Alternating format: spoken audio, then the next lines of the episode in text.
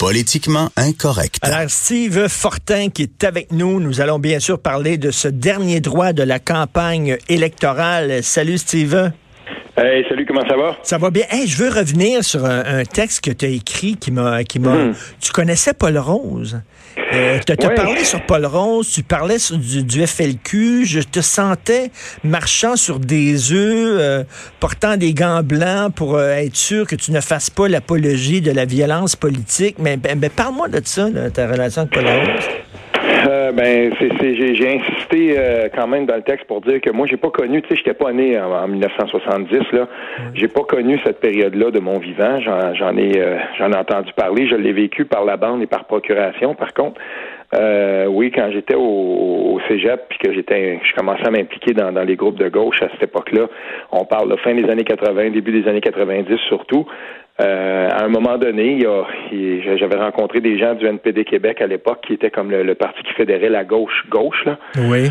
Puis je me souviens en 93, 94, à un moment donné, euh, je vois ce monsieur-là rentrer dans le cégep, tout ça, puis euh, j'étais président, président de l'association étudiante à l'époque, puis on, avait discuté, je savais qui il était. je veux dire, il y, a, quand même une bouille assez, on peut pas la manquer. Et j'ai commencé à avoir des discussions avec lui. Quand j'avais rencontré, il était avec son frère Jacques. puis les deux sont décédés maintenant, hein? Ouais, ben euh, Jacques, euh, je, oui là, là, tu me prends un peu par surprise, mais il me semble que oui. Je pense que oui. Puis, puis euh, écoute, j'ai à, force d'avoir des discussions avec lui, puis de, de, de, de tu sais, j'étais à cheval entre Montréal puis l'Outaouais dans ce temps-là. Je l'avais rencontré à Montréal aussi. Je voyais qu'il militait d'un groupe de gauche. Euh, ben écoute, il m'avait convaincu de me présenter pour euh, pour le NPD euh, Québec alors que j'avais jamais voté de ma vie. Ben ça, ça, ça, a donné lieu à quelque chose d'assez d'assez particulier. La prochaine la première fois de ma vie que j'ai voté, je ne pouvais pas me tromper, j'ai voté pour moi. Ça c'était la... et, et, avec avec lui, j'ai appris à le connaître, j'ai appris à le connaître aussi après les élections. Je suis resté assez proche de lui pendant quelques années. Puis euh, c'est une personne que j'ai particulièrement appréciée, mais euh, les, les, teneurs des conversations que j'avais avec lui, puis la relation que j'avais avec lui en dehors de la politique, j'ai voulu garder ça quand même pour moi. C'est quelque chose que que, que, que, que je hmm. que je chéris, que je garde, parce que c'est quelqu'un aussi qui m'a euh, qui m'a appris sur la politique, mais qui m'a aussi appris sur la vie. Moi, c'est Vallière que j'ai euh, j'ai euh, fréquenté euh, un moment donné hmm. dans, dans, ma jeunesse. Je le voyais de temps en temps. C'est un autre qui, qui tournait autour de ce mouvement-là. écoute, ça, c'est à l'époque où la gauche aimait le nationalisme, où le mot nation n'était pas un mot honni par la gauche. Hein. Ça, ça, a bien ben, changé. Maintenant, nation, c'est un mot presque radioactif pour la gauche. Mais je, dois dire quelque chose, par contre. dès mes premiers contacts, la l'affaire qui arrive, là, c'est que euh, il me semble, moi, j'ai toujours été indépendantiste, là, mais c'était pour moi un combat absolument, euh, c'était fondamental pour moi. J'étais capable à l'époque de conjuguer gauche et, indépendantisme. Mais je vais, je vais te conter une anecdote. Euh, alors que je décide de me présenter pour le NPD, à un à Montréal, il y a des euh, il y a des discussions et tout ça. Puis euh, je me souviens qu'on était chez l'imprimeur à l'époque, celui qui imprimait, c'était un, un anglo-montréalais, un, un, véritable homme de gauche, mais qui était qui faisait partie de l'autre mouvance du NPD Québec, celle qui était allergique au nationalisme québécois, qui était allergique à l'indépendance. Puis tout le monde le sait, je dire, on n'avait pas beaucoup de sous, puis imprimer les plaquettes pour les dépliants électoraux, là, ça coûtait hyper cher. Mais moi, j'ai, à un moment donné, je me souviens que c'était Paul Rose qui avait arbitré ça, parce que lui était président du parti à l'époque. Moi, j'avais dit, ben, de la marge, je me présente pas si on parle pas d'indépendance dans mon pamphlet, puis c'était, c'était une affaire, c'était un truc de gauche, là, insipide. Puis moi, je me disais, oui, je suis bien à gauche, mais je veux qu'on parle d'indépendance. Et il, avait, il était interféré auprès de, de, de, l'imprimeur pour dire, regarde, là, on va y faire une plaquette, il est fatigant, mais il va absolument qu'on parle d'indépendance dans son truc, sinon il ira pas. Puis on l'avait fait. Mais moi, là, j'ai connu cette gauche-là dès le départ. Et en partant là, du NPD Québec vers le PDS, le Parti de la démocratie, socialiste vers l'UFP. J'étais tout le temps impliqué. Mais la question de d'un groupe de gauche a toujours été euh, un, contentieux. Puis, ah oui. Euh, moi, je l'ai vécu de l'interne, ça, à toutes les fois que je m'impliquais, quand on voulait vraiment mettre l'accent sur l'aspect indépendance ben il y avait des frictions. Je l'ai, je l'ai vu à toutes les étapes de la machine. Parce que la gauche, la gauche, euh, Steve se disait internationaliste, donc il était comme justement, il était pour l'ouverture des frontières et pas pour l'érection de, de, frontières. C'est ça qu'il se dit. Ben là, et, et souvenons-nous là, pour ceux qui étaient là, ceux qui s'en souviennent, euh, je veux dire, quand il y avait eu la, campagne référendaire, là, euh, la, la, gang justement de Paul Rose et tout ça, eux, ils étaient partis dans leur caravane de, pour la souveraineté, mais c'était pas, tu sais, ils n'avaient pas joint la, la, la machine institutionnelle. Ils faisaient campagne pour la souveraineté, mais ils faisaient campagne de la souveraineté à côté. Puis euh, ça, je me souviens très bien de ça. Et, euh, ben c'est ça. Puis moi, j'ai, à un moment donné, j'ai, je me suis, euh, je me suis réconcilié avec la gauche, si on veut là, avec le, mouvement indépendantiste normalisé, là, avec, le PQ. Je me suis, je me suis réconcilié avec ces gens-là plus tard. Quoique je n'ai jamais été membre du Parti québécois avant que, que Martine Ouellette me convainque plus tard, beaucoup plus tard. Mais c'était, c'était comme ça. Quand, quand il y, y a toujours eu ce schisme-là. Il existait. Puis moi, je l'ai vécu, mais à l'intérieur des groupes de gauche. Écoute, là, je veux te parler absolument du pacte. Les gens, le pacte, la gang de Dominique Champagne qui disent vote, mais, voter libéral finalement, parce qu'ils disent il faut voter pour le parti qui est le plus à même de battre les conservateurs. Ben, c'est quel parti qui est plus à même de battre les conservateurs? Ben, c'est libéraux. Fait que finalement, le pacte euh, dit voter libéral. Ben écoute, c'est à moi à peine couvert. J'entendais à, une autre antenne, mais écoute, je vais le dire, j'entendais Dominique Champagne dans sa chronique cette semaine là, au micro de Drainville, puis je me disais, mais qu'est-ce que j'entends là? Le, type, il, est devenu finalement comme plus anti-bloc québécois que euh, pro-environnementaliste. Je veux dire, moi là, je vais, je vais te donner un exemple. Le, le candidat de mon comté ici, et, pour c'est rare que ça arrive, là, mais ils chauffent le libéral. J'étais en Outaouais, là, on regardait les projections un matin. Hier, il y avait un, débat dans mon coin, ceux qui, qui, traitaient de l'environnement. Bien entendu, le Parti populaire, ils n'ont même pas répondu à l'invitation. Le député libéral s'est trouvé une petite raison pour pas y être, pour pas y être, donc la conservateur n'est pas allé non plus.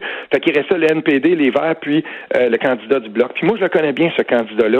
Il a axé son, son lancement de campagne sur l'environnement. C'est un, un authentique homme de gauche, tout ça. Puis il a des chances de passer ben, j'étais content de voir un matin qu'il y a des militants du NPD de mon coin qui disaient peut-être qu'il faudrait penser à appuyer le candidat du Bloc. Mais en même temps, Steve, Steve, OK, je me mets à leur place. Mettons, tu es un environnementaliste, puis tu as ça à cœur. Tu es un vert, tu as ça à cœur. Puis c'est peut-être plus important parce que pour toi, la situation est urgente. Donc, c'est plus encore important que l'indépendance du Québec. Ben là, là tu te dis, qu'est-ce qu'il peut faire, lui, le, le Bloc, pour l'environnement? Qu'est-ce qu'il peut faire? Ils prendront jamais le pouvoir. Qu'est-ce qu'il peut faire, l'environnement? Ben, et Drainville avait eu cette réponse-là à, l'argumentaire de Dominique Champagne. Il dit attention, dans un gouvernement minoritaire, la, balance du pouvoir, c'est un instrument, c'est un levier qui est extrêmement important.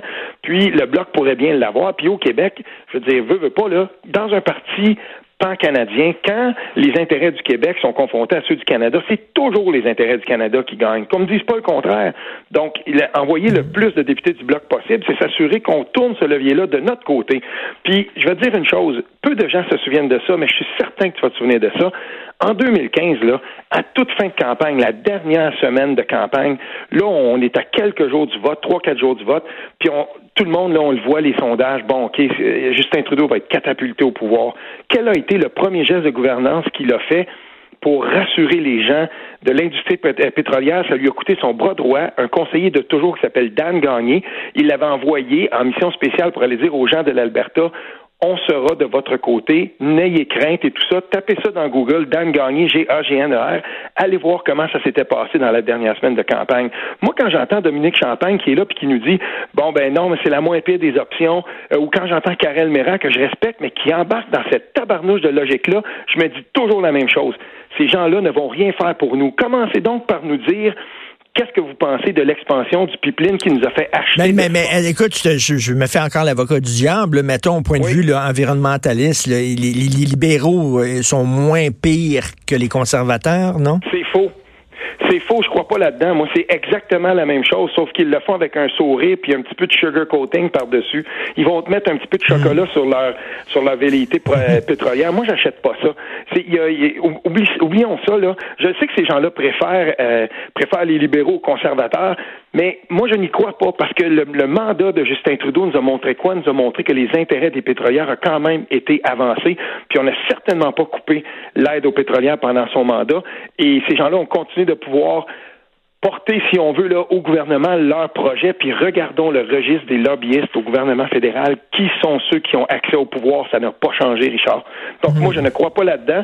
Puis, du point de vue du Québec, qu'on ne vienne pas me dire que le Bloc québécois ne peut pas aider là-dedans, surtout que le Bloc québécois s'enligne pour avoir une très forte opposition. Envoyons des députés du Bloc là-bas qui vont justement parler, comme l'a fait hier euh, Yves-François Blanchet quand il s'est défendu de son bilan environnemental, puis de qu'est-ce qu'il voulait faire parce que je, le donne en mille, mon prochain texte, là, je vais citer quelque chose qui a été publié hier et qui est passé peut-être sous le radar ici, mais qui a été publié dans le Calgary Herald. Là.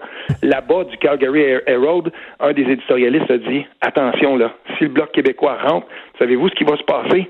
Ils vont être à même d'être capables de militer pour leur péréquation verte. C'est ça le plus grand péril pour l'industrie du pétrole en ce moment. Hum. C'est l'idée de la péréquation verte qui qui, qui, plaît à pas mal plus de gens qu'on pense au Canada anglais. Fait que finalement, il est dans le champ totalement, là, Dominique Champagne. Trouve qu'il est dans le champ complètement. Puis, je vais te dire, euh, je vais même aller un petit peu plus loin que ça. Je trouve absolument déplorable qu'ils ont, ont pris, le, si on veut, le, tout le mailing list, puis tout le truc du, du PAC, toutes les, les, adresses qu'ils avaient, qu avaient rassemblées. Puis là, ils ont mis ça au service du Parti libéral. Ben moi, là, c'est par dizaines et dizaines et dizaines de gens qui me disent Christy, j'aurais donc pas dit eh ben, écoute, moi, ça. Écoute, j'ai vu ça passer hier, ces médias sociaux. Il y a plein de, gens qui disent Maudit avoir su, là, je n'aurais jamais signé cette affaire-là, avoir su que c'était un outil pour le Parti libéral. Puis pas juste ça, comme on en a déjà parlé ensemble, moi je connais bien des gens qui sont des, comme on dit, des grassroots euh, environnementalistes, des gens qui sont à la base, qui ont des petits groupes dans des villages, dans, dans des coins de pays comme en Gaspésie, comme dans l'Anodière, comme ici dans mon coin à Saint-André d'Argenteuil c'est là où, là où on devait faire l'enjambement d'énergie S par-dessus la rivière des Outaouais, puis ça, ça avait vraiment, les gens ici, ils, ils, avaient peur de ça, ils disaient, mais c'est notre eau potable. Ben, des groupes environnementalistes comme ça, ceux qui sont là puis qui luttent de jour en jour, ben, ça fait longtemps qu'ils ont tourné le dos au Stephen Guilbeault puis au Dominique Champagne de ce monde, parce que ces gens-là ont vu que eux, ils sont dans, sont dans la stratosphère, ils sont en haut, là. Mm. Mais c'est drôle parce que pendant ce temps-là, pendant qu'eux font avancer leurs intérêts à eux bien avant ceux de l'environnement, ben, les environnementalistes en bas, eux, ils se disent euh, qui, qui va être là pour nous aider à, combattre dans le réel, dans le, dans le concret de tous les jours, c'est probablement pas eux. c'est bien envoyé en maudit, ça. Steve. Écoute, en terminant rapidement, tu veux nous parler de Jack Meat? Oui, je veux dire un mot de, sur Jack Meeting, puis euh, c'est important pour moi parce que euh, au cours des derniers jours, c'est comme si lui il s'était dit, tu sais, fuck it, j'arrête tout. Euh, moi, je fais ma campagne comme moi je le suis. Puis il fait une excellente campagne. Et là, je regardais ce matin, tous les matins quand je me lève, euh, je regarde mon RSS, puis je regarde surtout tous mes contacts dans l'industrie des, des, sondages, dans l'industrie de l'agrégation, puis il est en forte hausse. Il y a hmm. exactement 14 jours de ça, on prévoyait peut-être que le NPD soit même pas un parti officiel, puis ce matin, dans les projections de sondage, il est entre 34 et 42 sièges. C'est un revirement absolument spectaculaire. Et son, son petit vidéo TikTok qu'il a envoyé, moi j'ai des jeunes filles chez nous, fait que TikTok, je connais ça. Puis c'était génial, un petit 15 secondes, 300 000 vues ce matin. Euh, quand je regarde ça. Bien fait, bien envoyé. Et, juste un, une, petite, une petite ritournelle un peu, là, puis euh, tu sais, hey, hop, là, il pointe d'un côté, tu sais, qu'est-ce qu'on aime? on aime l'environnement, qu'est-ce qu'on aime pas? Les pétrolières, puis tout ça, puis il, a l'air badass, il l'a bien Écoute, ça, ça c'est un gars, ça, c'est un gars qu'on disait mort mort et enterré. C'est un gars qu'on disait mort, puis euh, sincèrement, de tous les chefs pan-canadiens, c'est lui qui fait la meilleure campagne et de loin. Et il va avoir réussi non seulement à sauver sa peau, mais je suis d'accord avec certains analystes au Canada anglais qui ont dit Attendons de voir le résultat de lundi, mais les, les perdants, déjà, ce sera, euh, ce sera Justin Trudeau et, euh, et Andrew Scheer, puis aucun de ces deux-là ne voudra affronter rapidement Jack Meeting dans un, admettons, le dans 18 mois, parce que ce gars-là, euh, probablement qui a conforté sa place, non seulement comme chef du NPD, ça c'est fait, mais il a conforté sa place, en tout cas, comme chef pan-canadien qui pourrait certainement surprendre la prochaine fois. Le hic là-dedans, cependant, il va falloir qu'il se débarrasse de certaines personnes dans son parti. Puis je vais partager aussi quelque chose plus tard dans la journée, là, les, les, espèces de propos là, complètement québécophobes de son candidat dans Verdun, notamment. Ah oui. Euh, je veux dire, il faudra qu'il se débarrasse de gens mm. comme ça, puis qu'il soit capable de, de, de, de, de se départir de ceux qui traitent euh, tous les Québécois de, de qui, qui ne pensent pas comme la gauche euh, de, de raciste, comme son candidat justement dans Verdun. Il faudra qu'il se débarrasse de ces gens-là. Oui, s'il le fait, s'il si, est capable de, de se départir de ça, d'après moi, il y, a, même un avenir au Québec. Ben, très hâte de te lire euh, là-dessus, euh, Steve Fortin. Merci beaucoup. Oui. merci encore. Merci. Steve Fortin, chroniqueur et blogueur, Journal de Montréal, Journal de Québec.